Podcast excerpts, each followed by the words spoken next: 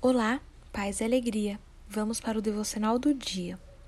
Se você se faz de bobo e se exalta ou se planeja o mal, tapa a boca com a mão. Provérbios, capítulo 30, versículo 32. No nosso dia a dia acontecem milhares de coisas, sejam boas ou ruins.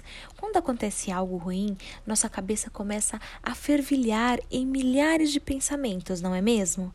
Na maioria das vezes, são pensamentos ruins. Aquela vontade de dar o troco ou até mesmo se vingar de maneira leve. Enfim, quando, porém, acontece algo bom, estamos prontas para nos gabar. Volta comigo no texto, mulher. Tanto planejar o mal quanto comportar-se arrogantemente são coisas que nos levam à briga, ou seja, algo absolutamente inapropriado para filhas de Deus. Exatamente por isso, as Sagradas Escrituras nos exortam a calarmos a boca ou a mente e vivermos o constrangedor silêncio da humilhação e do arrependimento diante do pecado cometido.